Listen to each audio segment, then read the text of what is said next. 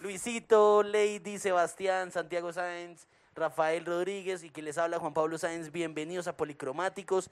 Esa es la idea también de este escenario, poder abrir una mesa de diálogo, poder hablar de diferentes temas que estamos viviendo en la actualidad. Yo creo que por eso fue que tocamos un tema importante y fue mm, tocar, valga la redundancia, temas de, de- de nivel nacional, departamental y local.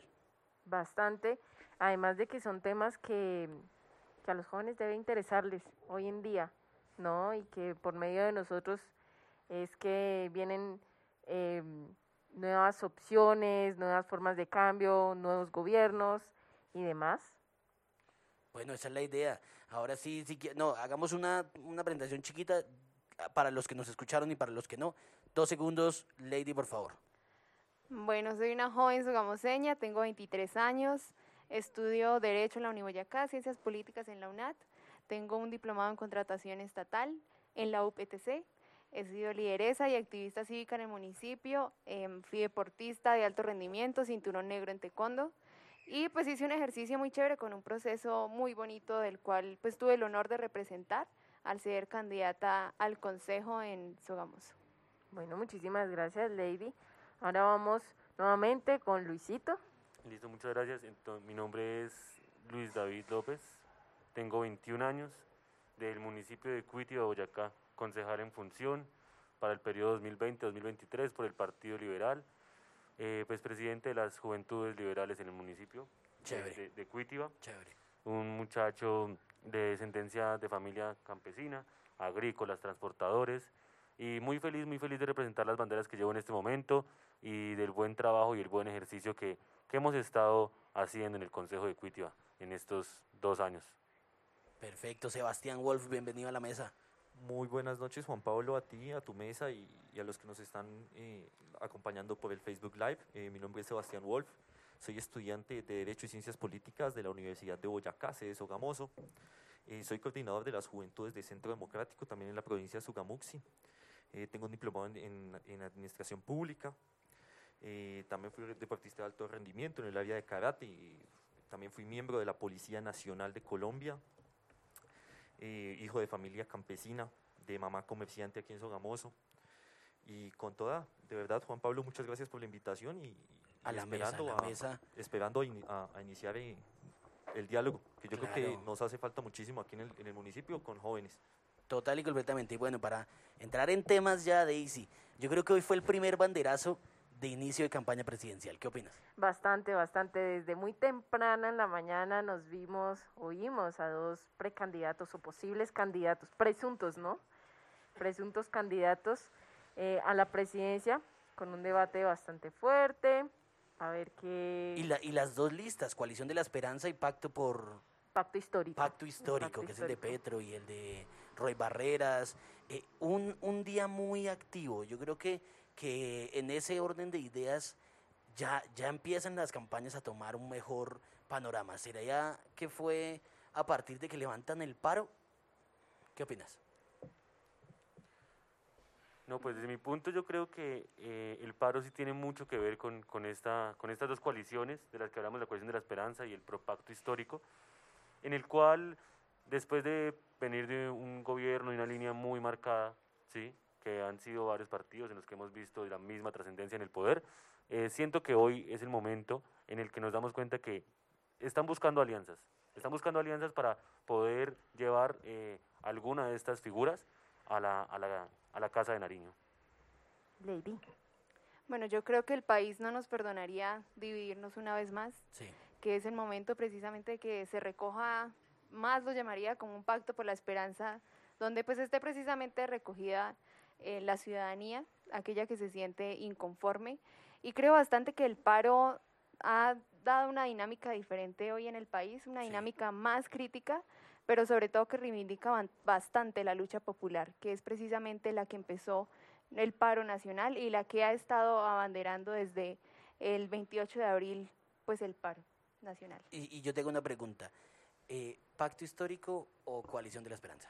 No, yo creería más que es un pacto por la esperanza, Sí. donde se recoja Luisito, precisamente todo, la, digamos, la un todo. convergencia. Claro. Luisito, ¿pacto histórico o coalición de la esperanza? Juan, yo creo que es un punto en el que todavía no, no, no, no sé, tengo que escuchar muchas cosas, tengo que ver cómo avanzan, quién, quiénes empiezan a ser los, los duros, los fuertes de, estas, de estos dos movimientos. Creo que es un momento en el que está, está, está muy crudo para empezar a hablar de alguno de los dos.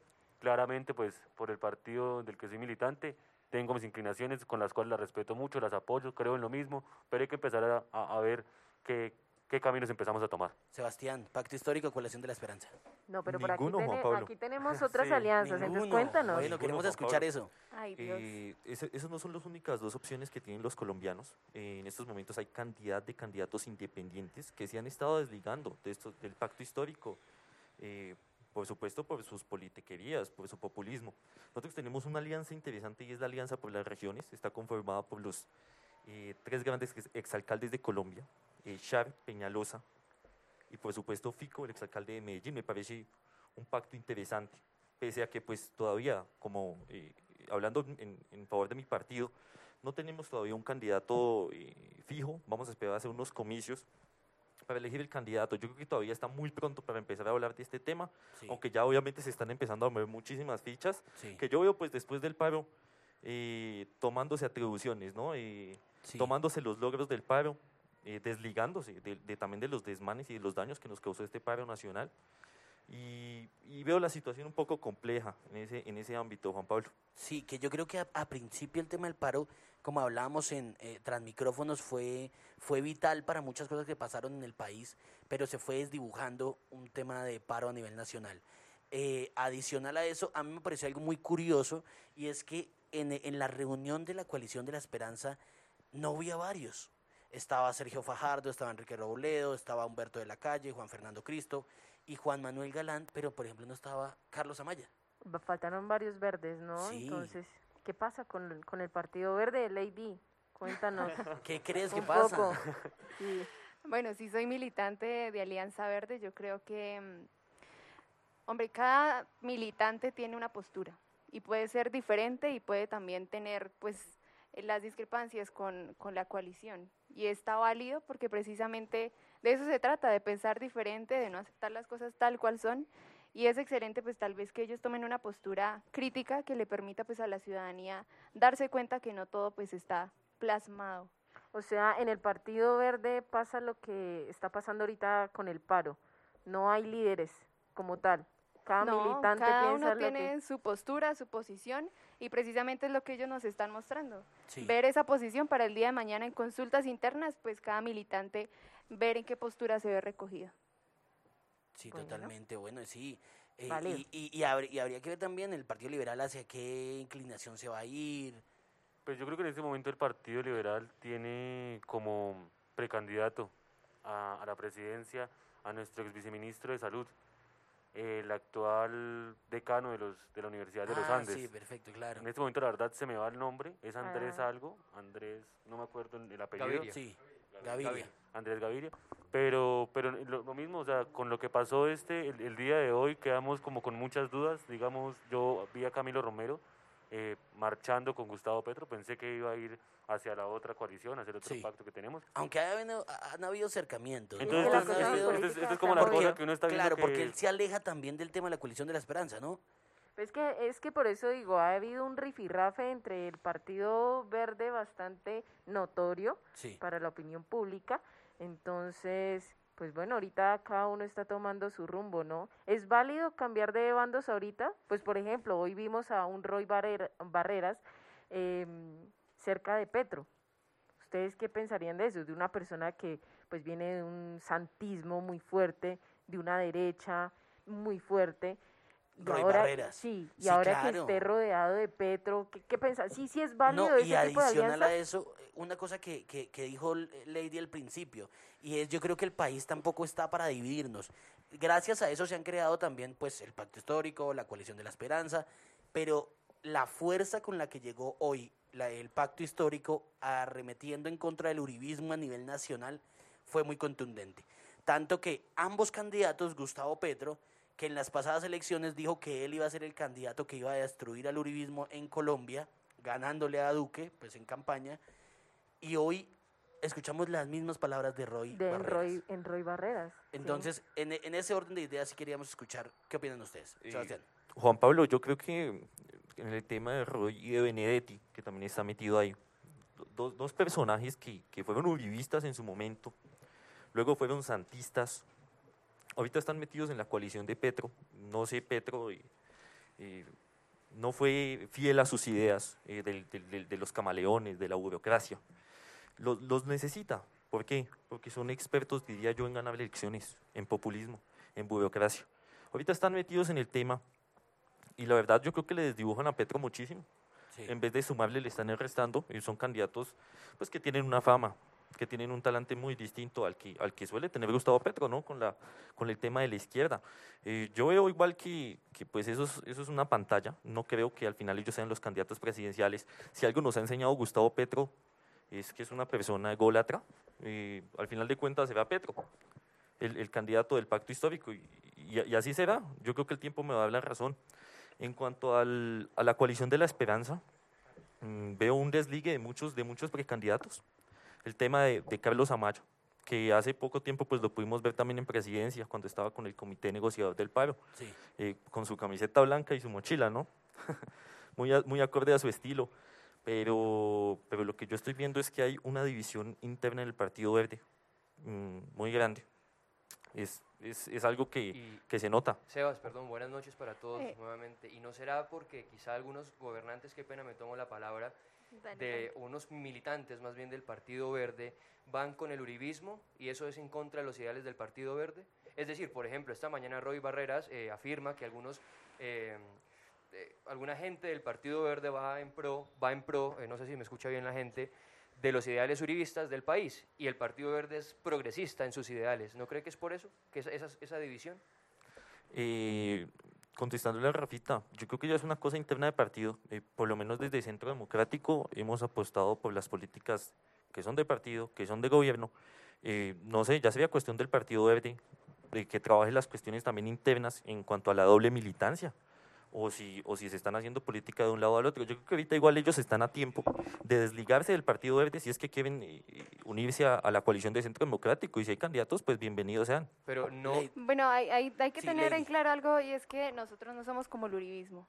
Y es válido tener posturas totalmente diferentes, pues precisamente porque es una discusión democrática. De eso nace que hayan posturas diferentes. No se trata de quién lidera o quién manda más, de que hayan jeques o de que hayan caciques políticos, porque pues sería seguir en la misma dinámica de la derecha. Yo sí creo que es trascendental, como lo dije en un inicio, que haya un pacto de la esperanza que pues reúna al a la centroizquierda del país y pues que también le reivindique los derechos a la lucha popular, como le dije desde un inicio. No creo tanto el tema de que hayan eh, ideales que vayan con, con el uribismo, creo más que se está rechazando bastante esta corriente política en el país y que estamos trabajando para organizarnos muchísimo más y llegar a una coalición de la esperanza o un pacto histórico Mucho más fortalecido. mucho más fortalecido, precisamente que hable directamente desde la gente, Es decir, desde la el- gente de a pie. el partido, hago una contrarrespuesta a ello, o sea, es decir, el Partido Verde no tiene algún nexo con, con el uribismo, es lo que as- acabas de decir, o sea, aunque, No, digamos, pues oye, realidad- tú, tú mis- hablamos, hablamos precisamente de que hay una postura y una ideología progresista y precisamente cada militante piensa por sí mismo, o sea, generalizar en un aspecto es como querer decir que porque un líder manda, entonces todo el mundo le va a ir a hacer caso. Sí, claro. Precisamente por eso hay diferentes precandidatos presidenciales por Alianza Verde, porque se quiere demostrar las diferentes posturas que hay en el momento. claro, eh, y de- de hecho, de hecho ¿Qué yo es lo creo que reúne como tal la Sí, coalición? de hecho yo creo que habla pues muchísimo más, da mucho que hablar de Centro Democrático, pues que hayan muchos que desde- en este momento estén diciendo que Gustavo Petro es la mejor opción. Si ellos estuvieron en ese camino en su momento, pues quiere decir que en este momento se están dando, bueno, se están dando cuenta cuál es la coyuntura en el país. Rafa. Una sana crítica. Va, Luisito. Muchas gracias, Rafita. Pues yo veo algo de verdad muy preocupante en el Partido Verde y lo que ustedes están hablando. Yo creo que en Boyacá no podemos negar que tanto el Partido Verde como el Partido Liberal tenemos una muy, una muy buena relación que nos ha servido por bastantes años y ha llevado al progreso del mismo departamento.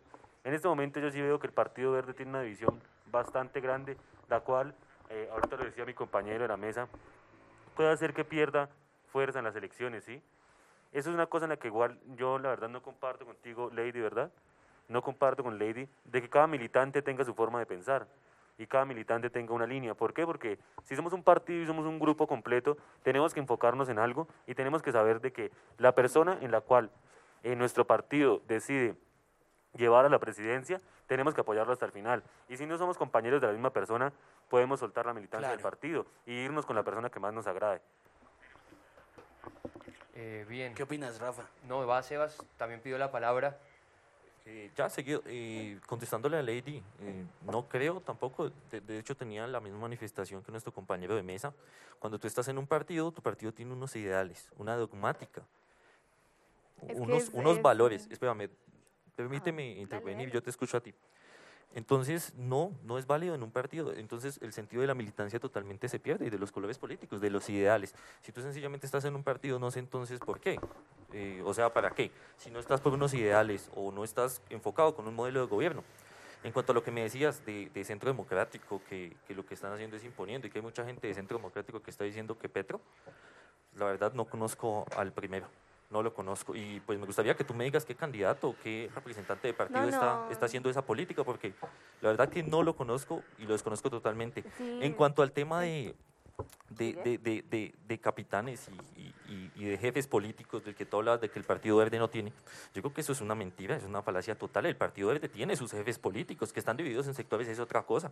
Acá tenemos a Maya, tenemos el sector de Sandro Ortiz, tenemos el sector de, de Leal, el Londoño. sector de Londoño, que también está muy desligado de Maya, y es algo que todo el mundo lo sabe. Entonces no, no vengas aquí Lady, a decir que el partido no tiene Lady. No, líderes. precisamente Para es, es lo que Claro. he dicho y he insistido.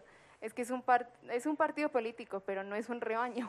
Sí, no es total. que alguien vaya directamente con una sola persona como de pronto otros sectores políticos lo digan. Y decía lo de Centro Democrático porque estábamos hablando del inicio de Roy Barreras y del debate que se dio esta mañana. Precisamente por eso, hay personas que estuvieron de cerca del uribismo en su momento y que hoy en día dicen Gustavo Petro A lo la que fue el partido de la U también. Sí. Exacto, hoy en día dicen Gustavo Petro la opción, hay que analizar y el debate de por qué en su momento pues estuvieron en otro sector y hoy se ven recogidos en otra Que no es solo... Eso, que eso no fue es- hace 12 años, ¿no? Sí, Luisito, por favor. Pero fue. Vale, pues siguiendo el mismo tema y hablando del Partido Verde, eh, ¿me confirman si me escuchan bien todos? Sí. Eh, Sí, señor. Yo digo que hay una cosa muy importante que hizo el Partido Verde cuando quiso hacer su consulta interna y que teníamos tres boyacenses adentro, ¿no? Que para, de todos modos, para el departamento fuera los colores, es muy bueno que tengamos, así sea, un precandidato presidencial. Son cosas que alientan a Boyacá para un futuro progresista. Pero sí nos dábamos cuenta que teníamos a Sandra Ortiz, a Londoño y a Carlos Amaya. Y que Carlos Amaya estaba estudiando en Europa, ¿sí? Y que esperaron a que él volviera de Europa para poder hacer su consulta interna. Sí, Sí, es, le- es le- un ejercicio importante. Le dieron ese es campo y como que ese detalle para mí marcó mucho la trascendencia de Carlos Amaya en el Partido Verde. ¿Por qué hacerlo? Sí, hay muchos desligues, hay muchas cosas. Ese, ese es el problema ahorita del Partido Verde. No, que y, que, tiene, y- y que que él venía lados. campañudo también. O sea, lo que uno puede ver también, digamos, tras bambalinas, que es, eh, eh, fue uno de los, de, los, de los primeros también en salir a decir que el paro nacional no fuera a ser, digamos, el comodín para varios candidatos y que él no quería hacer campaña en un tema de paro nacional. Sin embargo, fue uno de los también de los que hizo parte de, de la foto de las primeras personas que se reúnen con el presidente Con la Juan- coalición de la esperanza. con, Con la coalición de de la esperanza en los líderes del paro, ¿no? Para encontrar una solución a esto. Entonces también empezaron como a atribuirse eh, líderes. Pues, Santiago. Mm, ¿Cómo están? ¿Cómo está la mesa? ¿Cómo Hola, están todos? ¿cómo estás? Santi, muy bien, gracias, Santi. No, pues, o sea, viendo una cosa es que también eh, partimos de una base en que eh, la gente está cansada de, gobierno, ¿sí? Entonces empiezan a buscar nuevas fuentes y nuevas opciones en las cuales den una solución a lo que traemos ya desde hace, desde hace mucho tiempo, ¿sí? Una cosa que personalmente empiezo a analizar y digo, los partidos sí se aguantan que se le empiece a desdibujar sus ideales con relación a un pacto eh, por la esperanza, un pacto histórico. ¿Por qué? Porque cada partido, por eso hay partidos, o si no sería uno solo, como antes éramos liberales y conservadores, pero empiezan las vertientes rojo, amarillo, verde, morado, en las cuales también empiezan a tener posturas, ¿sí? Eh, creo que, como lo decía esta mañana Roy Barreras, ¿sí? Creo que gran parte de- la, de la política colombiana está con relación a eso, al- a desbancar al uribismo, ¿sí? Pero queremos también nosotros, pues los jóvenes, eh, conocer nuevas posturas y también nuevas eh, ideas y nuevos, y nuevos liderazgos en los cuales también uno pueda tomar decisión, ¿sí? Creo que la gente que también nos escucha... nuevas caras. Totalmente, Daisy. La gente que nos escucha también quiere em- eh, empezar a conocer, ¿sí? Mucha eh, opinión, postura con relación a la juventud en, en la parte política. Que, que sí, que está el, eh, eh, la, la- la coalición, el pacto histórico, pero ¿qué vemos a futuro con relación a esto? ¿Sí? Lo que dice Santiago es cierto y, digamos para contextualizar qué es. Este es el primer banderazo, ¿sí? Del, inicio de una campaña presidencial que muy seguramente, pensándolo desde hoy, va a tomarse un año. Bueno, ya casi nueve meses. Eh, yo creo que sí sería bueno que hoy, nueve meses antes de un tema de ir a votar por alguien, empezamos a conocer realmente a la persona que nos va a representar en 2022. Bien, yo quiero tomar una moción de orden de las cosas porque creo que estamos perdiendo un rumbo y me parecería importante comenzar por, em, por Sebas en, en qué, en, su coalición. Coméntenos. ¿Usted cree que, es decir, si, si queremos nuevos gobiernos, nuevas, eh, nuevas corrientes, nuevas tendencias de la política, es menester que gente como la que está de, de su coa- coalición gobierne? Por supuesto que sí, Rafa. Yo creo que, mire, yo soy el ejemplo. Yo soy el ejemplo. Esto no, esto no es, esto no, no se trata de, de, de- de- de los candidatos viejos ni los mismos de siempre. Yo creo que, de hecho, Iván Duque fue un candidato joven, salido no de sectores políticos eh, tradicionales ni El una- papá fue senador. No, no, ¿Eso no de no una es familia. estar en la política? No, no, no, no, no de una familia tradicional de las que llegaban gobernando Colombia, que pues ya todo el mundo las conoce. Yo soy el ejemplo viviente. Dicen que en el Centro Democrático no militan los jóvenes. Aquí estoy yo. Eh, eso es más, más que un ejemplo certero. Mira el otro lado, el pacto, por ejemplo, el pacto histórico. ¿Quiénes? ¿Quiénes son? Gustavo Petro, Benedetti. ¿Eso es el cambio? ¿Ese es, ese es el cambio para la juventud? Yo no creo. El- la- el- el- ese es el pacto histórico. La coalición por la esperanza, ¿quiénes están? Exministros de Santos, Eh, perdón, el cambio eh, es Fernando de la irrumpir- Calle. El cambio es irrumpir naturalmente, eh, pues con la cotidianidad o con lo que es común de la gente. Si llevamos 22 años gobernados por la corriente uribista, ¿eso no sería un cambio? Yo te digo una cosa a ti, Rafael, y es que la política va siendo muy dinámica. O sea, l- el- el- los candidatos del uribismo, que, que hasta el día de hoy solo fue Duque, recordemos que el presidente Santos, A Santos lo puso Uribe. Efectivamente, efectivamente, pero no gobernó con el plan de gobierno creo que, que fue la, electo. la- la no gran gobernó. mayoría de los padres de esta mesa votaron, pues, o sea, no, No, no, hay no. que decirlo, ¿no? Hombre, Pero, hombre, hombre, una cosita. Toco madera. Joder. Bueno, en el- habría que ver, espérame, espérame, pero- espérame, habría, que, llamar a mamá Rafael por quién votó realmente. Espérame, que yo réplica. terminar una cosa eh, con, lo, con lo que iba, ¿no? Eh, Santos sí, sí fue electo con las banderas del, del uribismo, pero el modelo de gobierno que él llevó no fue para el, que se- el- el- para el cual el pueblo colombiano lo escogió. Él se desligó totalmente. Acá tenemos como ejemplo eh, eh, su segundo mandato, el gobierno, el, plebiscito por la paz, eh, la JEP, cosas que totalmente el uribismo se desligó totalmente. Entonces no me pueden decir que el uribismo estuvo gobernando con Santos, porque eso es una total mentira. Sebas, pero eh, nos vendieron la idea o le vendieron al país la idea de que una cara joven y colocan a Duque, pero Duque ha tenido eh, una desfavorabilidad grandísima en su gobierno y mucha gente le creyó en eso, en esas caras jóvenes. ¿De verdad crees que, que se necesita una cara joven? Además de que durante su campaña fue algo tan contradictorio. En algún momento decía que la cara joven, pero a la semana resultó con el cabello pintado, con canas. Entonces, ¿sí es necesario una cara no eh, joven o nuevas ideas? No, ¿O yo creo que realmente- hay que decir una cosa para darle la palabra a Luis. Yo creo que como, la, como ser joven no significa ser inexperto, también ser anciano no, no significa tener el conocimiento absoluto. Yo creo que, ¿y a qué voy con esto? Eh, yo creo que probamos con el joven, eh, no sé hasta qué punto en la mesa podamos decir funcionó, no funcionó, y hay que darle la posibilidad realmente ahora, que vamos a estar en unas elecciones presidenciales, a escoger, no por el que diga Uribe, no por el que diga el contrario a Uribe, sino realmente escoger por hoja de vida, por- Ideas. Por, por, ideas, por todo. Luis, por favor.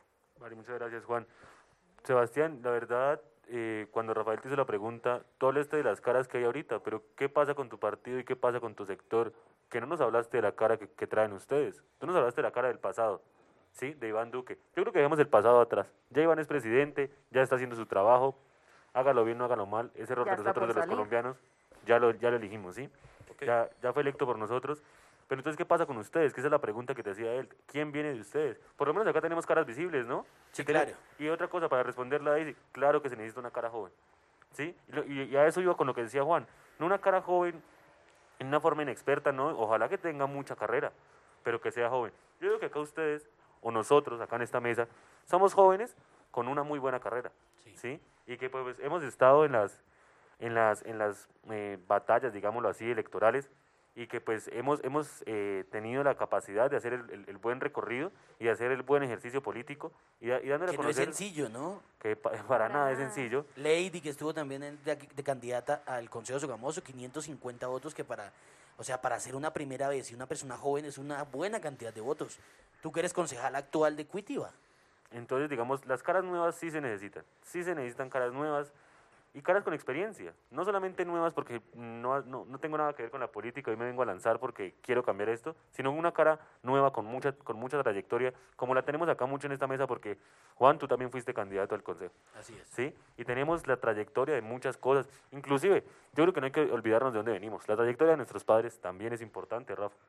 Yo creo que si eh, Iván Duque es político es porque algo le tuvo que haber inculcado el papá de la política, Claro, de ayudar a la gente, ¿no? Porque al fin y al cabo, la política es el don de servir al, al, al- al ciudadano, al municipio. Santi, tú ibas a agregar algo. Sí, iba a agregar una cosa. Cara joven no puede ser también eh, un- una forma también de poder manipular eh, al país. O sea, lo vemos que nos ha pasado, pero también, el, o sea, todos los jóvenes ahorita en este paro han salido en el sentido de qué? De pararnos fuertemente contra el gobierno, de decirle gobierno, no más, no queremos que nos, que, que nos siga pasando esto, lo otro, que no haya estudio, que no haya salud, que, bueno, ¿hasta qué punto el, el joven se va a dejar manejar? por, porque por los jefes de los partidos, ¿sí? Eh, para hacer lo que ellos quieren. ¿sí? ¿Hasta qué punto el joven va a tomar decisiones y decir, no, mire, yo quiero hacer esto, esto, esto, y verdaderamente lo cumpla? ¿sí? Porque lo vimos en, en- personas con, con bastante experiencia, como pusieron en la, temos- en, la mesa, pusieron el tema de, de Juan Manuel Santos. Salió en noticias hace dos días que, dando, dando declaraciones, pero entonces no queremos, siempre hablamos de, no repetir la historia. ¿sí? Entonces, ¿hasta qué punto no vamos a repetirla? Dejo el tema en la mesa. Eh, eh, si me permites contestarle a mi compañero Luis David, eh, en cuanto a lo que me decía, qué pena no haber podido contestar hasta el fondo porque pues, eh, iniciaban a hablar, no pude terminar mi intervención. Nosotros ahorita, ¿cómo venimos de cara a las elecciones en 2022? Nosotros tenemos que hacer una consulta interna de partido. En esa consulta, democráticamente, nosotros vamos a elegir a nuestros candidatos, a los posibles candidatos. En el Partido Centro Democrático hay muchas caras jóvenes, muchas caras nuevas que la mayoría de las personas aquí no conocen. ¿Tomás Uribe? Tal vez. Tomás Uribe, ponen en la mesa. Eh, no, no, Tomás, Toma- Tomás Uribe ya, ya él lo ha dicho, él ya se ha desligado de una campaña presidencial. Eh, no, no va a ser un candidato, no es un delfín político eh, en este asunto. El partido tiene una inmensa cantidad de candidatos y de profesionales, de empresarios, que perfectamente no están en la política, cualquier miembro del partido se puede postular. Y democráticamente ya lo elegiremos en su momento. Este año se van a realizar los comicios, compañeros, y esperemos tener una cara joven, una cara distinta. En cuanto al tema de ideas, eso ya es cosa de los colombianos. A algunos les gustan las ideas tradicionales, algunos son conservadores, otros son liberales. De hecho, pues esta mesa es la, es la muestra de ello. Lady, por favor. Bueno, yo quería decir lo siguiente y es que estamos hablando de Duque como si fuera el que representara a los jóvenes, cuando no es así. De hecho, yo creo, y le pasó, yo creo que al compañero Luis, en mi caso y en muchos más que tienen escenarios políticos hoy en día y que son jóvenes, y es precisamente porque la ciudadanía cree bastante en esa irreverencia que nos representa, porque estamos también asumiendo una posición histórica en este momento. Quienes están en el paro no tienen una postura política ni tienen un representante político porque precisamente, e, e insisto, es desde la lucha popular. Sí, Y son estos jóvenes quienes, aparte de demostrar su creencia en que se debe reivindicar esta desigualdad que nos ha llevado al límite, es también en poner al límite al Estado, al papá Estado, como le llamamos de vez en cuando. Lady, Y ahora, una pregunta. ¿No será que también eh, personajes que, que han, que han tenido eh, mucha atención en gobierno han querido hacerse representantes del paro? Porque, por ejemplo, una de las cosas que nosotros de- debatíamos era por qué no se le ha puesto también cuidado en las mesas de diálogo, que es uno de los llamados que siempre se ha hecho al gobierno, a los que verdaderamente están parando. A los de- desde el día uno se eh, están parando, han tenido confrontaciones contra el ESMAD, han habido desaparecidos, han habido muertos. Entonces, verdaderamente escuchar a esos actores principales del paro. Mi pregunta es, ¿no será que tanto en partidos de gobierno, partidos de gobierno y partidos opositores están haciendo, se están atribuyendo esa, e- ese paro como tal? Esos logros de los jóvenes.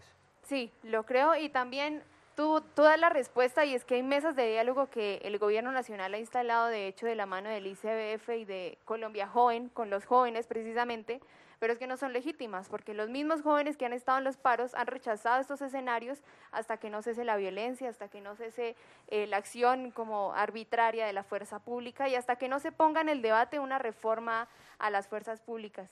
Perfecto. Bien. Para, para, para hacer un, un, un- un espacio también en este tema, poder respirar un poco, eh, yo creo que eh, eh, estamos a tiempo también de que sepamos un poco más de sus pensamientos, lo que ustedes representan en temas de partidos. ¿Qué dices, Daisy?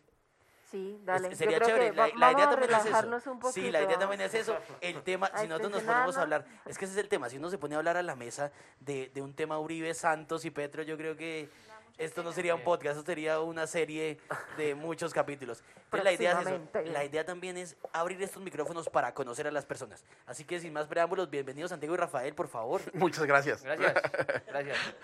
Como se decía en el, en el otoño, concéntrese para que, no, se, le olvide. Entonces llegamos como con una cápsula fresca, algo tranquilo para conocer sus pensamientos en torno a unos temas en Sogamoso y en general. Entonces quisiéramos preguntar, o más bien que nos den su, su opinión en la siguiente cosa. Describa en una palabra la gestión del alcalde. Luisito. El alcalde de Sogamoso, por supuesto. No, yo la verdad me siento impedido de venir a hablar del alcalde Sogamoso, soy de Cuitio, Boyacá, entonces no, no, no podía venir a hablar de la, de, del trabajo que, que ha hecho el doctor Rigoberto, se lo dejo a mis compañeros ex candidatos al consejo de- del municipio de Sogamoso. Lady. Una gestión que ha estado en el debate público, Una palabra. en el debate público. Son dos, pero entra. Sebas. Entra, Sebas. Sebastián. Inexistente. Ok.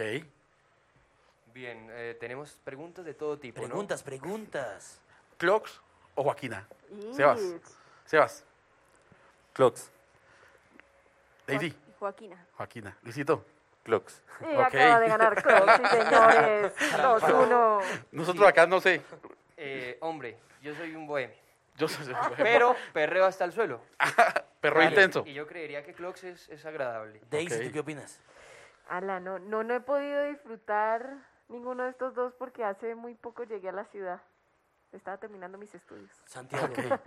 Eh, Rafa, creo que yo me tomaría un, un vinito en compañía suya y escuchando unos buenos tanguitos. Los Bueno, boleros. Me voy yo- con Santiago, yo me voy con Romántico. ¿Quién Santiago. va conmigo? Nos vamos. nos vamos. A mí desde Se el acabó. principio, desde el principio de la pandemia, eh, eh, salí a decir también que extrañaba un tema de clocks. Y bueno, yo creo que sí, desde el principio de la pandemia he extrañado clocks. Y bueno, esperemos ojalá pronto esté abierta también. Bien, y yo que soy el picador de los políticos, porque me gusta darle palo a todo el mundo, quiero hacerles una pregunta a ustedes. ¿Los avales políticos, ideales o una venta en la actualidad? ¿Quién Sebastián, quiere? por favor. A ese punto álgido. Eh, hablando desde mi partido, ¿no? Yo solo he militado en Centro Democrático. No sé cómo funcionen internamente en los demás partidos la elección de los avales. Nosotros votamos por esos avales y cualquiera se, po- se puede postular totalmente transparentes. Pero tú, ¿tú estás por un ideal o porque es un partido que más vende tu imagen o algo así? Por supuesto por ideales, ¿no? Y, y yo siempre he sido una persona muy goda. Me dicen por ahí que soy muy godo para ser tan joven. Al parecer Rafita no es el único anciano en la mesa, por lo menos en ideas. Pero le queda muy bien el rojo. Hágame el favor. Hágame el favor. Esta- estaba que me lo guardaba ya, ya desde antes de que iniciáramos, que se quedó viéndome, sí, señor. Eh, entonces, entonces yo, yo estoy por un, por un tema de ideales, eh, por un tema de, de- de mi dogmática, de mi pensamiento, de mi, de mi filosofía, totalmente transparente, no por más. Lady, Yo por favor. creo que, claro, ideales, pero también es un proceso político que se trabaja desde la colectividad y la colectividad misma como equipo define quién desde los diferentes escenarios tiene las capacidades para servir. Luisito. Yo creo que más que ideales o ventas, es trayectoria, Rafita. Es trayectoria. Yo creo que no, no es fácil darle el aval político a una persona con, con las ideas que él trae. Yo creo que es bueno ver qué ha hecho con esas ideas que trae, ¿sí? Que muestre qué, qué, qué trae el partido y si es de, de la línea del partido, de los pensamientos, de la ética, de la moral, de la base, lo mismo, ¿sí? Claro. Ventas, sí, totalmente. Yo creo que yo creo que eso es lo que venimos a cambiar hoy en día los jóvenes, que las ventas ya no, ya esto, ya esto, ya, ya esto no va. Venimos a luchar los puestos, venimos a luchar los avales y a, y a guerrearlos hasta el final para representar ideales políticos al fin y al cabo en, nuestra- en cada una de nuestras toldas. Rafita, ¿qué otra pregunta? ¿Qué otra pregunta que saques te contestan en esta mesa? Perfecto. Yo me voy a meter en un tema bastante álgido de, de- de tiempo. Eh, marihuana. ¿Que la legalicen o que no la legalicen? Sebastián, por favor. La marihuana eh, depende para qué uso, ¿no? Tiene, tiene, tiene bastantes Recreativo y medicinal. Recreativo y medicinal, exactamente. Eh, soy una persona conservadora. En mi caso, yo creo que la marihuana no debería ser legal.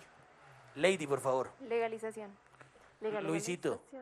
Solamente nada. medicinal. Solamente medicinal. Perfecto, seguimos. Eh, ¿Qué seguimos? Seguimos, seguimos en las preguntas. Yo Seguimos en me las estaba preguntas. preguntando a mí. y se lo respondo de todas formas. No. Que legalicen esa huevonada. Claro. Eh, bien, eh, hay una pregunta muy importante políticamente, es una pregunta supremamente álgida, es una vaina supremamente difícil para responder, densa para ustedes. Piénsenlo bien, ¿no? es Piénsenlo una bien. pregunta para pensar. Las mejores empanadas de Sagamoso son, Luisito, Hágame el favor, Luisito. La verdad, un día me di a la tarea de hacer el Ese- tour de El la empanada. recorrido, el tour de la empanada. El La tour ruta de la empanada. empanada. El picaflor. No he probado mejores Picaflor, empanadas que el picaflor. Eso, Eso, bien, muy buena. Esa, esa está bien. Lady, Bambi. por favor. Bambi, Bambi. Bambi. Bambi. Bambi, listo. Cevitas. Sebastián. En la plaza de mercado de Sogamoso se encuentran las mejores empanadas. Puesto, Totalmente asegurado. Puesto, número de puesto, por Número de puesto, número de puesto. El puesto exactamente no me lo sé, pero todas son deliciosas allá. Todas, absolutamente Bueno, todas. yo, yo sí todas tengo, son deliciosas en la yo sí plaza. tengo que colgarme. yo sí tengo que colgarme al tema de Lady. Yo creo que el Bambi son las mejores empanadas de Sogamoso para mí, ¿no? Santi. Ustedes, sí, Eh, ustedes. terminal, las de, las de Don Chorizo. Rafita. Bien, hombre, a mí casi me sacan ¿Usted mismo las hace?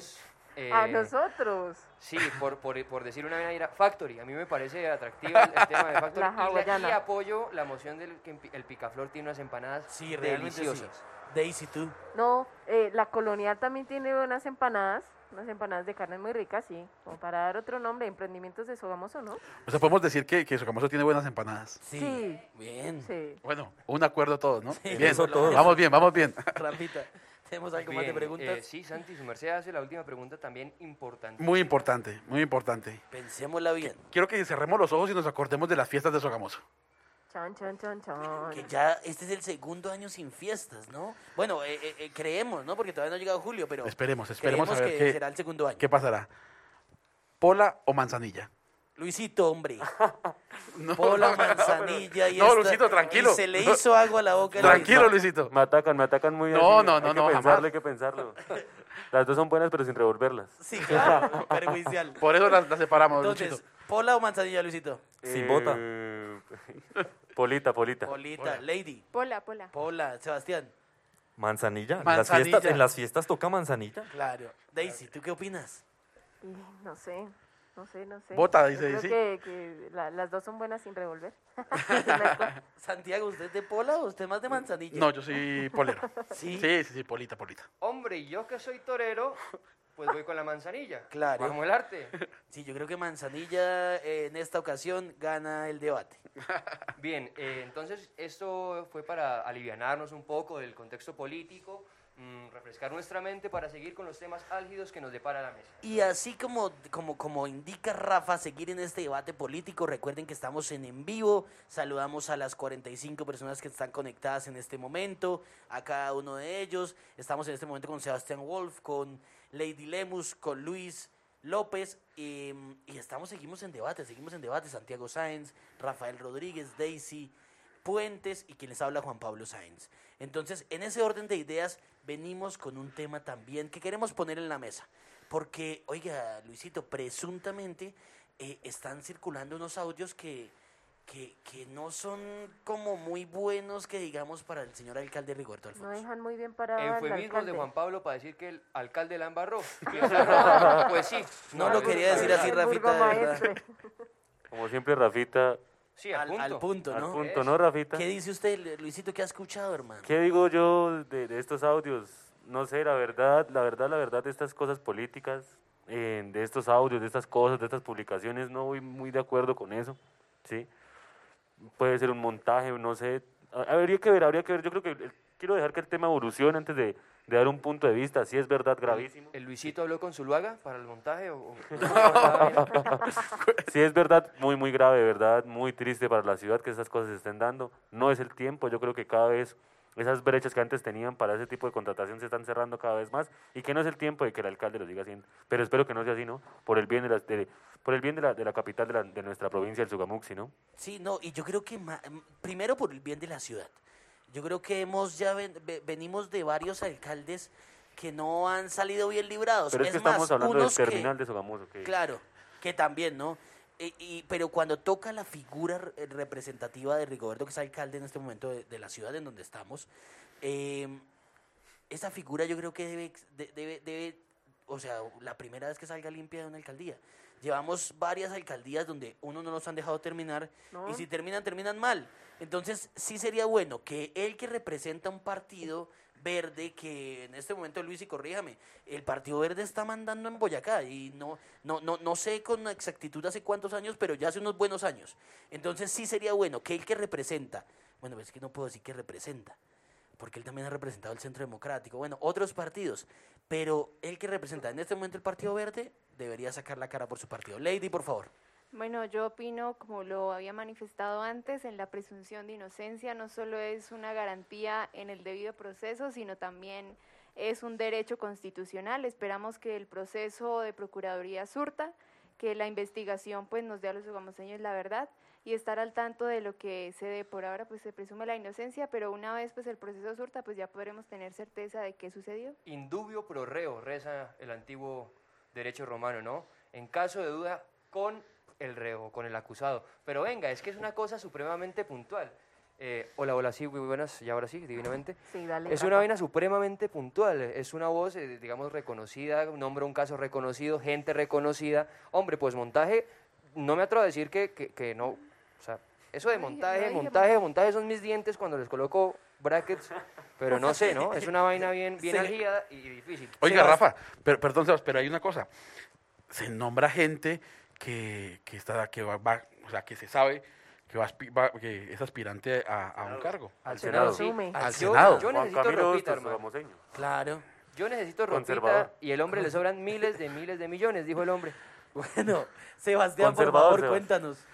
Yo, sinceramente, mm, como abogado, yo creo que acá en la mesa tengo una compañera que ya también estamos próximos a grado. Obvio, hay que respetar la, la presunción de inocencia. Yo creo que la Procuraduría General de la Nación hace un trabajo estupendo. Yo estoy esperando que, que, que, pues, nos den los resultados lo más pronto posible. Por Sogamoso, espero que eso no sea así, porque si eso es así, los que estamos pagando somos nosotros. Es la plata de todos nosotros, son nuestros recursos. Eh, los audios son bastante dicientes, ¿no? Él, él habla de proyectos a futuro, de las, elección, de las próximas elecciones. Él habla de, de la burocracia y menciona a, a- a un, digamos, y lo digo acá completamente, a una senadora del Partido Verde Sí. que ya le instauró una denuncia penal. Sandra Ortiz. Exactamente, ya le instauró una denuncia penal, una persona de su misma colectividad. Entonces yo no, yo no veo acá tampoco ningún montaje. Acá ya hay hechos y hay una cosa que yo espero, profesor Gamoso, que no vaya a salir y, y- y siendo cierta. Espero de verdad, profesor Gamoso, como sogamoseño me dolería muchísimo. Yo espero que esto se solucione lo más pronto posible, pero yo- esto tal vez es una explicación de la inexistencia de la gestión administrativa aquí en Sogamoso.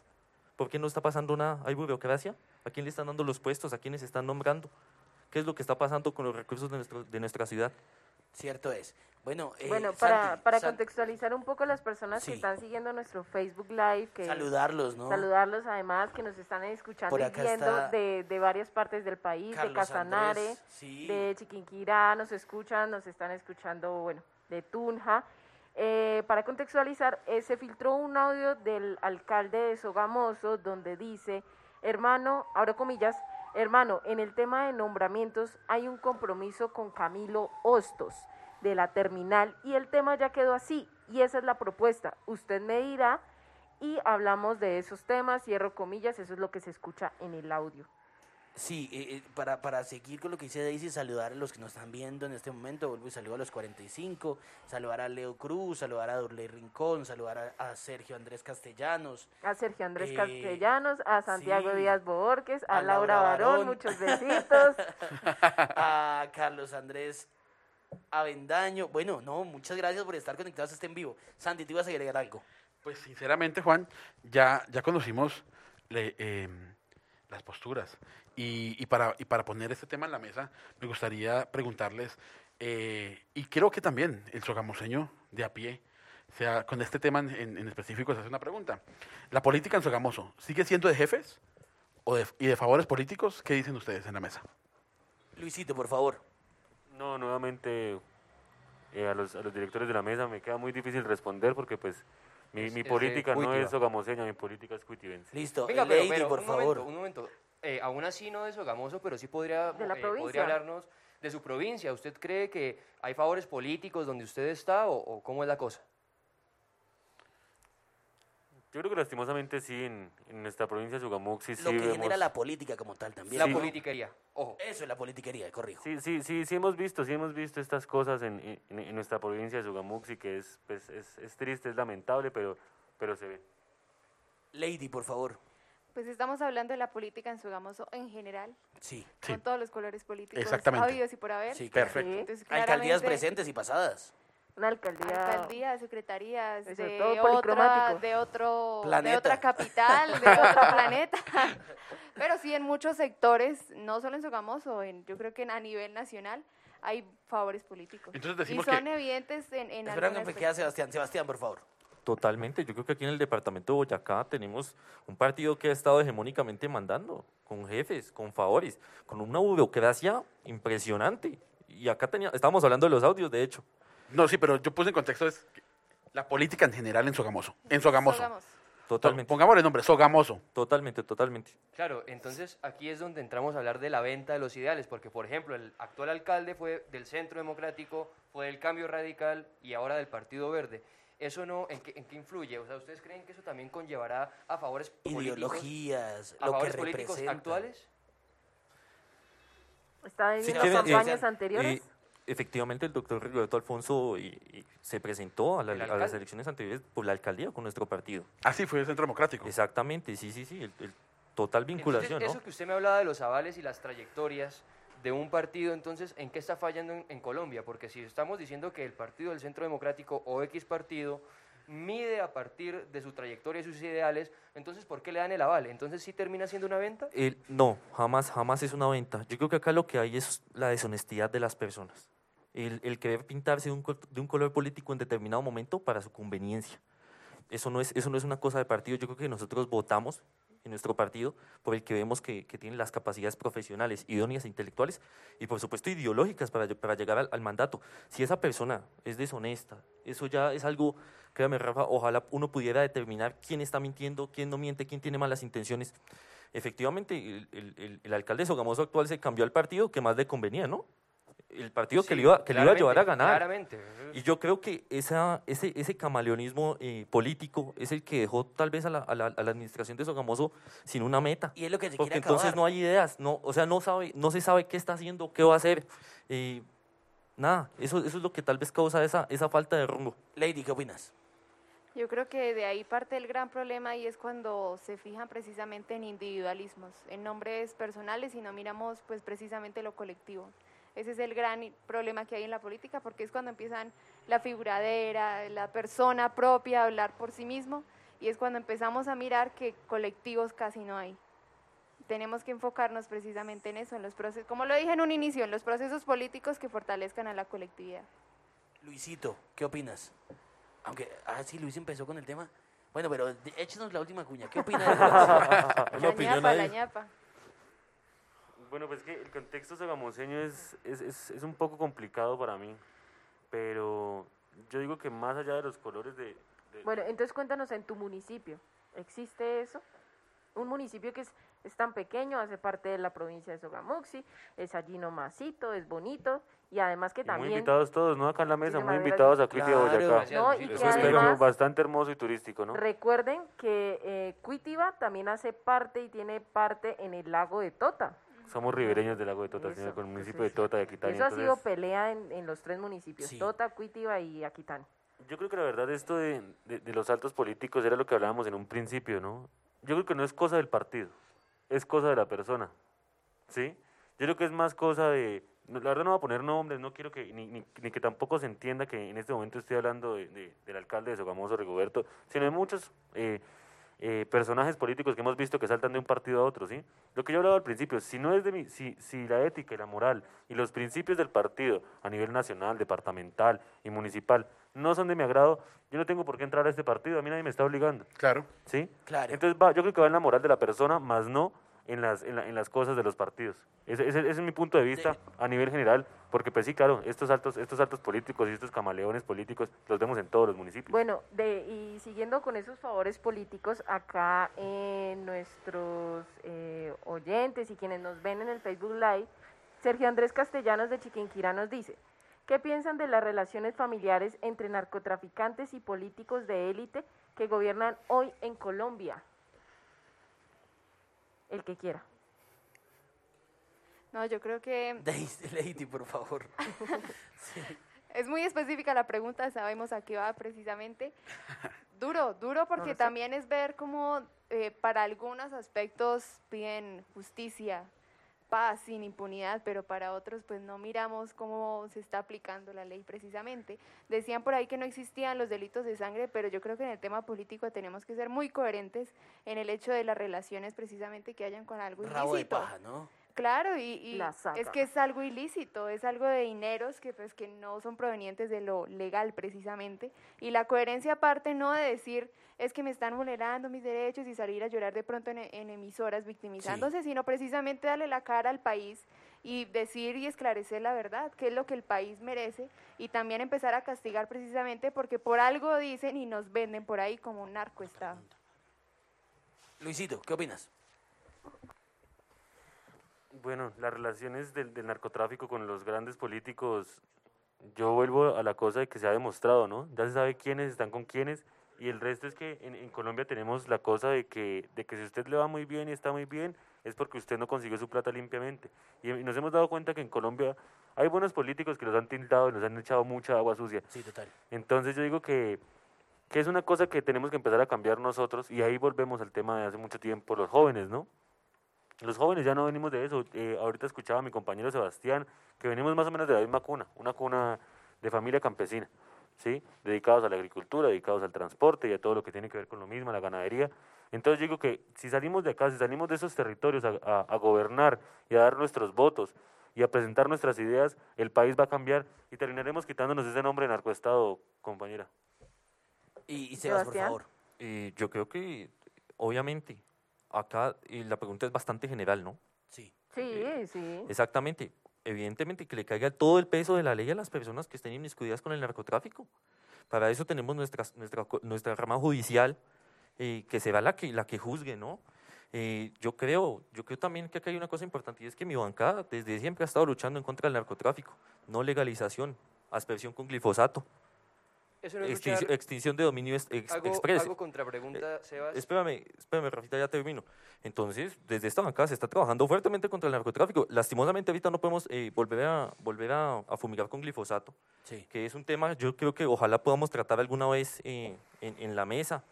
Eh, sería bueno para otro debate, pero totalmente, que les caiga todo el peso de la ley. A las personas que se les demuestre que se les caiga. Tengo una Rafa. contrapregunta. Eh, si al partido que le va a caer el peso de la ley salen sus adeptos a defender a quienes, es- a, qui- a quienes están juzgando, entonces ahí qué se puede permitir. Y le voy a contestar como abogado, Rafita. Hay unas No, no, no, etapas como procesales. debatiente político. No, no, no, exactamente. Cuando se está juzgando a una persona, no sea condenado. Sí, totalmente, porque no es Exactamente. Usted, punitivo. usted puede defender a la persona que usted considere. Si usted considera que es una persona inocente, está en todo su derecho a defenderlo. Mientras que no haya una sentencia judicial, aquí nadie ha sido culpable de nada. Lo decía mi compañera Lady, acá hay principio de buena fe. Entonces, el indubio pro reo. No, no se puede condenar a una persona hasta que no haya una sentencia judicial, obviamente. Y si no, estamos pues faltando a la institucionalidad. No podemos eh, adoptar las sentencias o las providencias judiciales que nos gusten y las que no nos gusten, no. Luisito y después Lady, por favor. Eh, uy, hay que, hay que Sí. perdido. ¿Me puedes repetir la pregunta, Rafita, por favor? Eh, no, yo también quedé, quedé perdido. Yo no, sí, yo no. Lady, por favor, Lady. No, yo tengo la pregunta, digamos, eh, en general también, como lo veníamos hablando, y si hay condenas por narcotráfico y los familiares o cercanos pues tienen relación con altos mandatarios del Estado, pues habría que analizar también la situación. Un proyecto de ley que, le- que les, que les genere un impedimento. Lo que pasa es que no podemos creer que porque sus familias tienen nexos con el narcotráfico, pues ellos también estarán untados de lo mismo, ¿no? Yo, yo comparto el compañero Sebastián. O sea, como el verdad, proceso 8000, todo a mis espaldas. Sí, O no sea, el tipo saben. no se enteró de nada.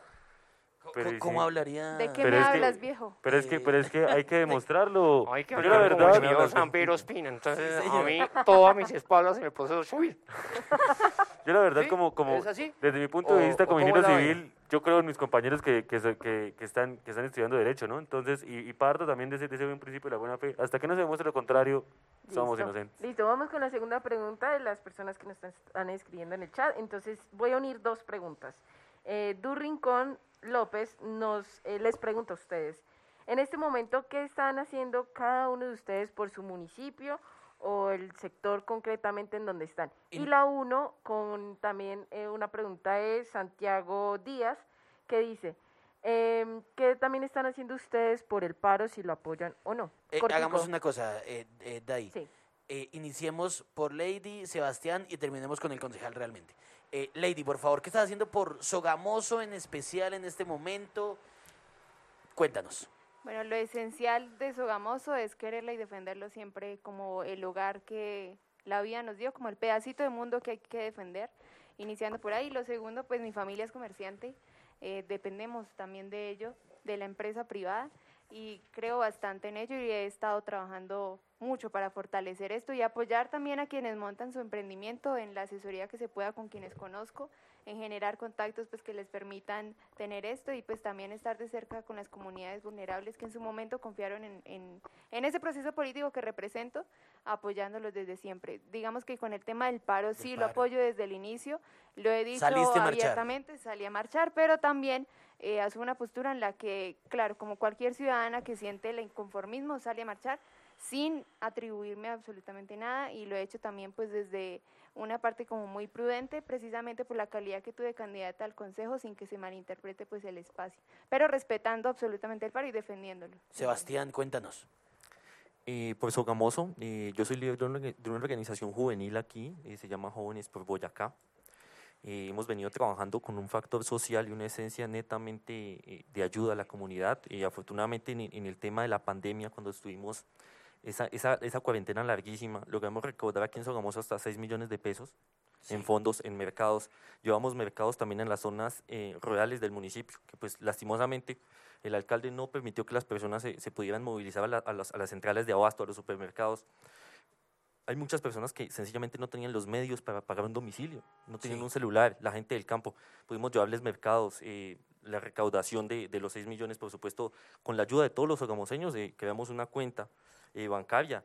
Actualmente seguimos trabajando con ese tema, eh, con el tema también de llevarle internet, tablets, de una- tablets y cualquier tipo de, de- de insumo electrónico a los niños que pues eh, no tienen los medios y pues estamos en, en una situación en la que es esencial que los, que los más pequeños puedan ver las clases virtuales para que nos sigamos fortaleciendo con la educación aquí, aquí en Sogamoso. En cuanto al paro, Saliste a marchar. No, Juan Pablo, yo no salí a marchar. Yo respeto el derecho a la protesta, Claro. que se debe garantizar democráticamente, es, es loable y, y respeto a los compañeros que hayan salido a marchar. Ellos tienen sus ideas, es una manera de hacerse escuchar, de que el gobierno también escuche. Yo no, yo no, yo no salí a marchar porque eh, sencillamente eh, el, el motivo, ¿no? El motivo inicial, porque esto ya se desdibujó totalmente, acá ya hay cantidad de peticiones, cantidad de grupos, pero el motivo inicial por el que salieron, que fue la, la reforma tributaria, que en su momento yo no apoyé, eh, me desligué totalmente de eso porque pues eh, aún, aunque pertenezco al partido de gobierno, eh, uno pues tampoco eh, está ordenado a, a seguir todas las políticas de gobierno. Eh, acá, hay- acá hay un criterio, de hecho, eh, parte de la bancada de Centro Democrático también se desligó de, de la reforma.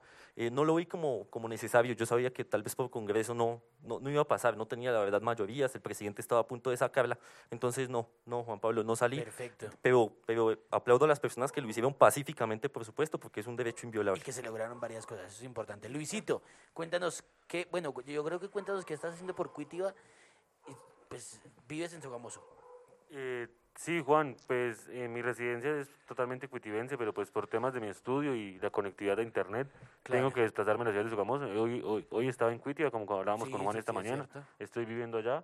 Entonces, pues ya pues en temas de estudio y eso, pues me toca venir a Sogamoso a- por la conectividad. Luis, ¿qué está haciendo por Cuitiba? Cuéntenos. ¿Qué estoy haciendo por Cuitia? La verdad, Cuitia es un municipio en el que hay mucha tela de donde cortar. Hay muchas cosas por hacer, es un municipio en vía de desarrollo, tenemos toda la capacidad, tenemos turismo, tenemos la parte agropecuaria.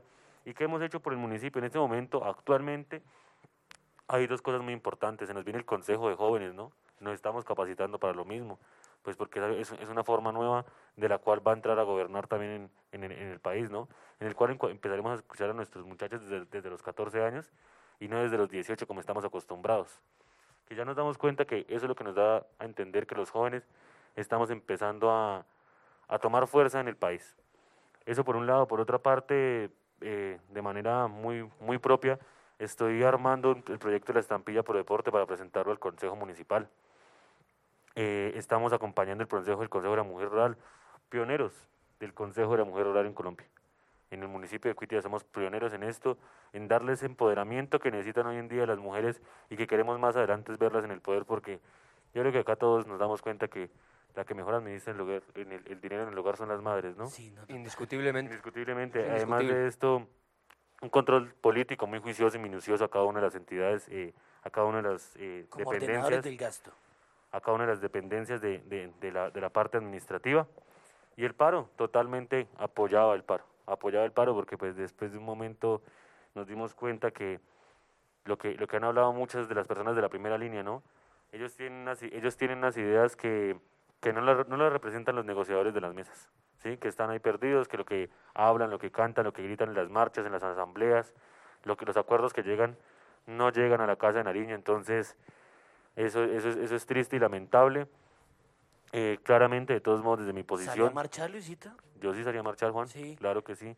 Al principio del paro, cuando era bonito y cuando había muy buenas ideas, ahorita Sí, ya, sí, ya sí. se, se- se ha dañado un poco por esta, por esta cosa de la politequería, dijo Rafita. Bien, bueno. eh, es un tema muy bueno, un tema que se ha discutido con, con gran fluidez, ¿verdad? Muy buenos, las, idea- eh, las ideas de todos pues se, re- eh, se respetan y pues están representando divinamente eh, lo que creen, ¿no? Entonces vamos con el tercer tema de esta mesa para cerrar eh, ya el podcast y, y este programa en vivo, entonces em, vamos con el tercer Sí, tema. hay, hay, hay una, hay, Hay, hay una que- pregunta. que es realmente la, el tercer tema lo teníamos planteado, eh, bueno, para el, el último tiempo de este debate, pero hay una persona que hizo la pregunta y tiene que ver con el tema, entonces por favor. La última pregunta sería, eh, lo dice Lilia Olaya, eh, me gustaría saber qué piensa cada uno de los invitados sobre sus representantes a la Cámara. Entonces vamos a hacer partido. eh, en este ejercicio que es lo que vamos a hacer. Primero hablemos de Cámara de Representantes y que cada uno nombre pues el, el representante de la Cámara de su partido. Eh, empecemos por las mujeres, por favor. Siempre Lady primero. Lady, lady de primeras en esta mesa. Lady, lady, lady. Eh, Wilmar Leal, representante de la Cámara por el Partido Verde. ¿Y qué, qué- cómo, qué, qué piensas del, del- Ah, del ejercicio como tal? había que nombrarlo. Sí. No, excelente. Yo creo que hay, hay un estereotipo bastante grande hacia los congresistas y es que la gente califica la gestión del congresista según la vía que esté tapada al frente, según los servicios que de pronto eh, les pueden ayudar como a solventar. Y hay que ver que la gestión de, de la Cámara de Representantes y precisamente del Senado al ser el legislativo, pues es el control político también. Entonces, el escenario en el que Wilmer Leal ha estado ha sido bastante Y lo hemos interesante visto muy activo. muy activo, por ejemplo, inició la moción de censura contra el ministro, de Ministro, es Defensa, la apoyó de inicio a fin, ha estado con e- el, tema de las bibliotecas escolares, un tema bastante interesante y que nos ayuda muchísimo para también nuestros niños y jóvenes rurales. Ha estado defendiendo siempre el medio ambiente, diciéndole no al fracking, que es también una de las banderas de Alianza Verde. Y ha estado muy activo también haciendo control político al Estado. Lo que pasa es que también es muy complejo cuando son minorías y las mayorías pues están en alianza con el gobierno ¿Y nacional. qué, ¿Y qué vendrá? ¿Alcaldía Sogamoso o Gobernación de Boyacá? Como lo dije en un inicio, somos un proceso político y ese proceso político en su momento pues definirá desde dónde cada uno puede estar sirviendo. Dai, porque es importante, ¿no? Es, el, es, es históricamente, no sé y corríjanme, pero creo que es históricamente el, el representante de la Cámara más votado. 47 mil Sí, votos señor. tuvo en sus últimas elecciones. Sí, señor. En el ese orden votado. de ideas, ¿qué opinan los de la mesa? ¿Quieren opinar algo acerca de Wilmer Leal, eh, Sebastián? O concluyamos más bien con, con sus Sí, con Con representantes. sus representantes, exacto. Eh, Seguimos mejor. entonces, por favor, eh, Eh, Sebastián. Pues eh, de Wilmer Leal no conozco, no he visto su gestión, la verdad. Y la moción de censura contra el ministro de Defensa, que no fue exitosa, no la sacaron. Eh, mi representante a la Cámara, Héctor Ángel Ortiz, eh, una gestión importante en cuanto al agro se refiere. Eh, hace poco logró la apertura del centro agroalimentario en Tunja, eh, con una destinación presupuestal de más de 25 mil millones para la comercialización de los productos agrícolas en nuestro departamento, que es un departamento netamente campesino y agrícola. Eh, eh, con el tema, más específicamente aquí en Sogamoso, con el tema de las, de las PEGIRS, de las, de, las, de las plantas de tratamiento de aguas residuales, eh, ya se hizo la gestión y está comprometida la vigencia de recursos para tener dos en el sector de Venecia y en el sector de Morecá. Increíble, chévere, sí. Eh, la gestión está Porque estas estaban paradas. Totalmente, totalmente. Administraciones pasadas las habían dejado quietas. Es que lastimosamente como la administración pasada no pudo terminar, pues la gestión no se, no se llevó a cabo, no se culminó. eh, el doctor Héctor Ángel se puso, se puso la camiseta con este tema. También con la reapertura del mercado eh, ganadero de semovientes aquí en, aquí en Sogamoso, el que tenemos ubicado eh, cerca del sector de la UPTC. Sí, cerca del Él estuvo allá en la inauguración, totalmente se adecuó a una plaza con todas las medidas de bioseguridad para darle impulso a, a- a este tema. También con la, con la biotanche, que también yo ya ahorita cuando hablé también de, nuestro senador Silva Alejandro, que fue una de sus gestiones con la pavimentación de la biotanche para impulsar el comercio. Una, una vía eh, para la que eh, se dio un presupuesto de más de 145 mil millones de pesos de parte del gobierno nacional. El partido de gobierno ha estado haciendo la tarea aquí en Boyacá y yo creo que nuestro representante de la Cámara también es muestra de eso. Sí, 17.911 votos. Y Luisito, ¿qué opinas del Partido Liberal?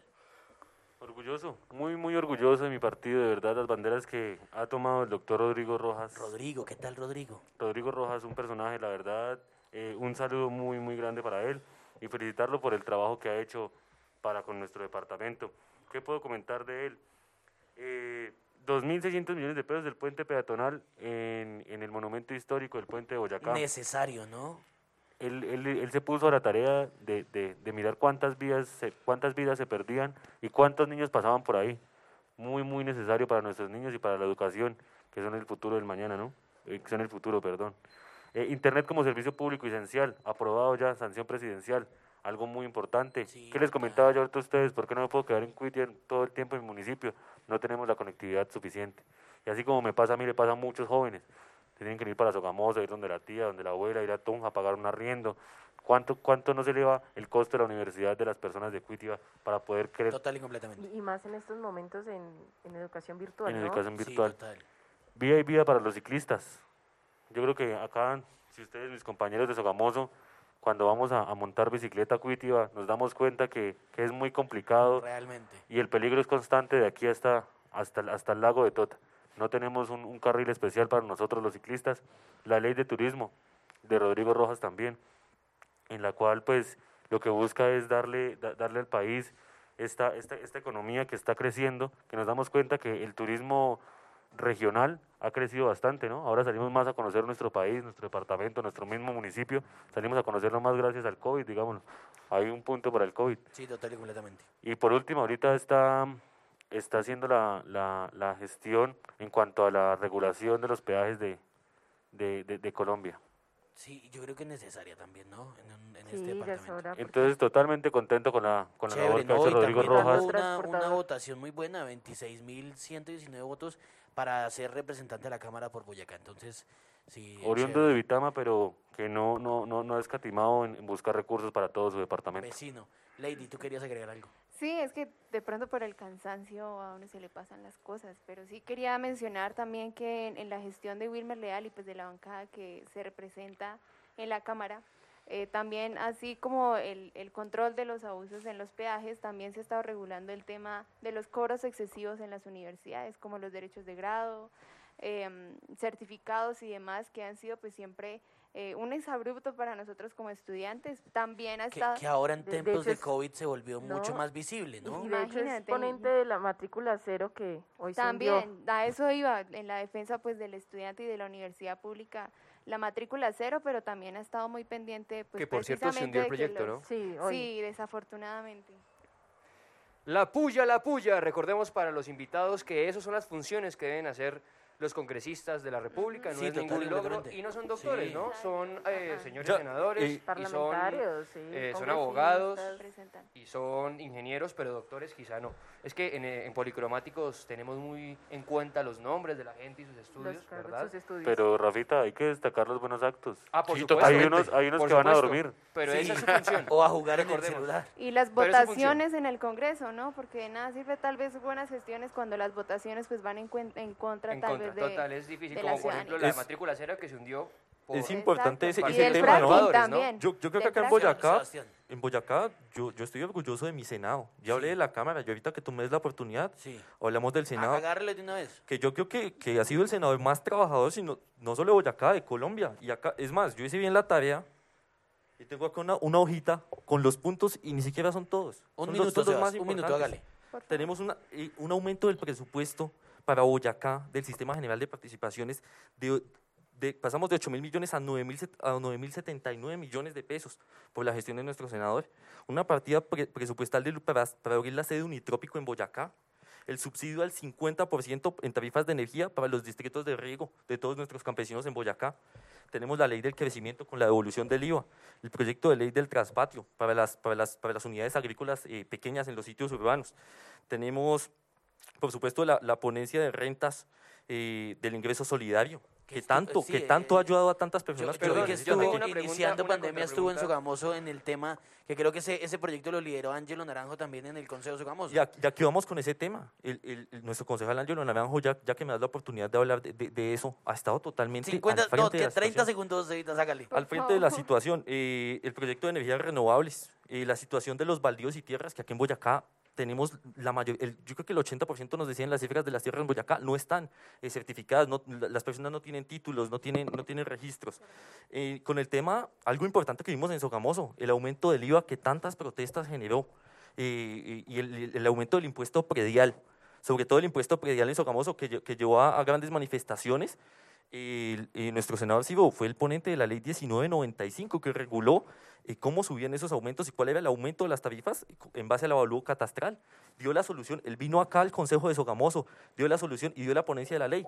¿Y eso qué, a qué nos ayudó? A que, les- a, que se, le- a que se le tarifara correctamente a los sogamoseños y a los que ya habían pagado que se les hicieran las devoluciones en la alcaldía. Sí, Rafita. Bien, no, Con el- estamos, Me, el- me- me quedó uno, me quedó uno, el proyecto bicentenario. Cinco segundos. El proyecto, el proyecto bicentenario, el proyecto bicentenario que sacó Silvio Alejandro Ramírez adelante, un proyecto bicentenario que nosotros somos un departamento bicentenario, y departamento de la independencia, tenemos el puente de Boyacá. Antes solo nos, nos, nos ponían bombitas ese día y ya.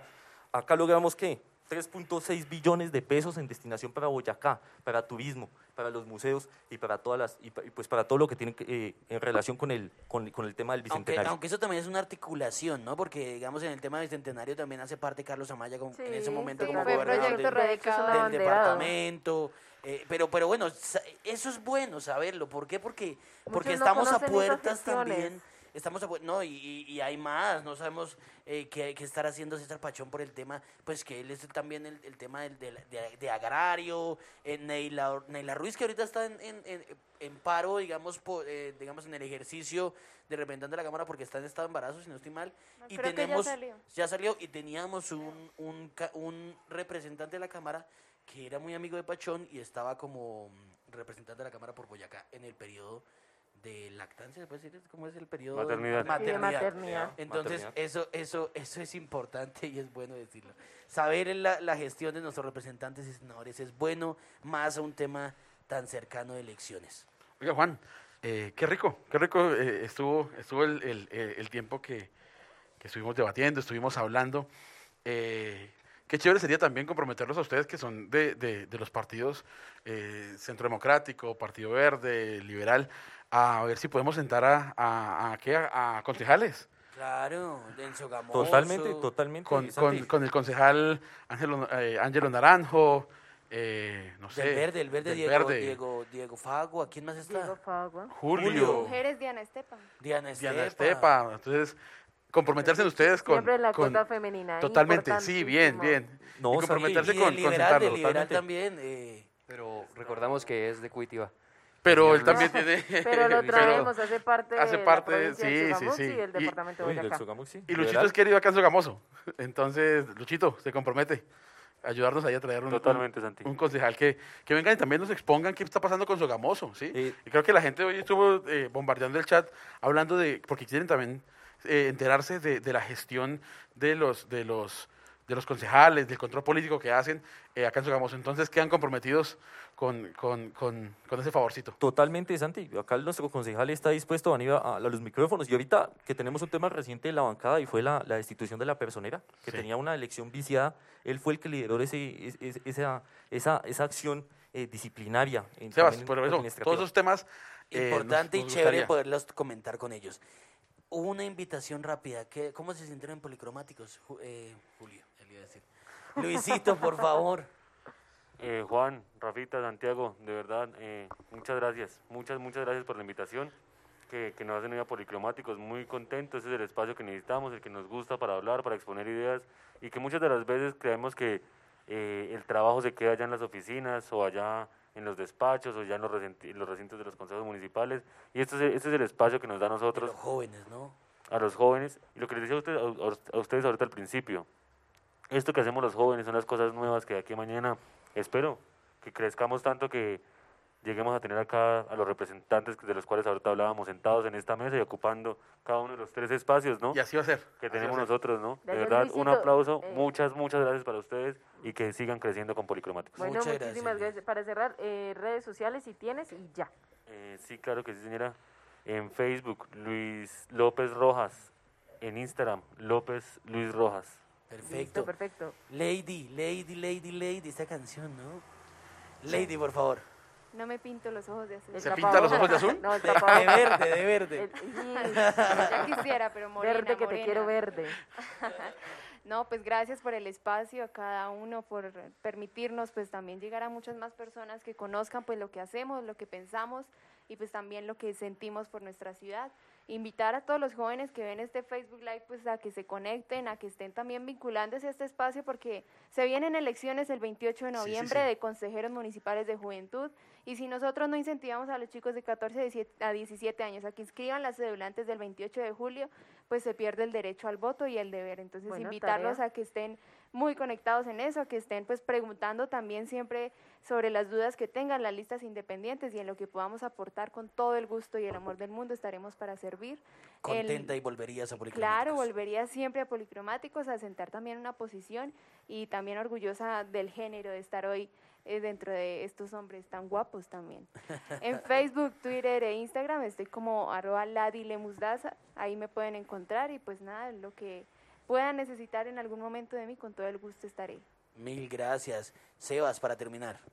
Eh, muchas gracias Juan Pablo a ti, a, a la mesa, de verdad que, que excelente la labor que estamos haciendo, yo creo que es un espacio que hacía falta muchísimo en Sogamoso, eh, para que vean que aquí hay juventud y de distintos colores políticos, se puede dialogar, se puede llegar eh, al debate de las ideas.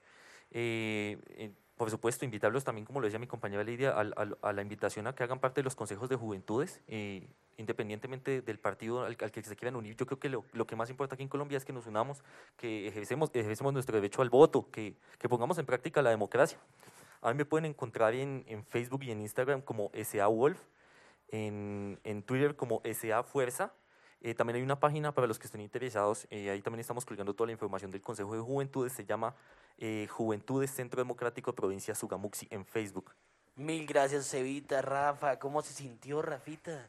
Divinamente. Divinamente. Allá en la esquina. Sí. ¿Qué tal? Y esa Nada, es la idea. pues, eh, agradecerles a los invitados, a los radioescuchas, televidentes de este podcast. Eh, bueno, hoy un en vivo, ¿no? A, a toda la gente. en vivo, sí. Eh, pues bueno, es un gusto, un abuelo más aquí, aquí Esa es la sentado. idea. Nosotros sabemos cómo es de vuelo, Rafa, así que... Ah, él, él no sabía que era un en vivo. No sabía que era un en vivo, No. Rafael.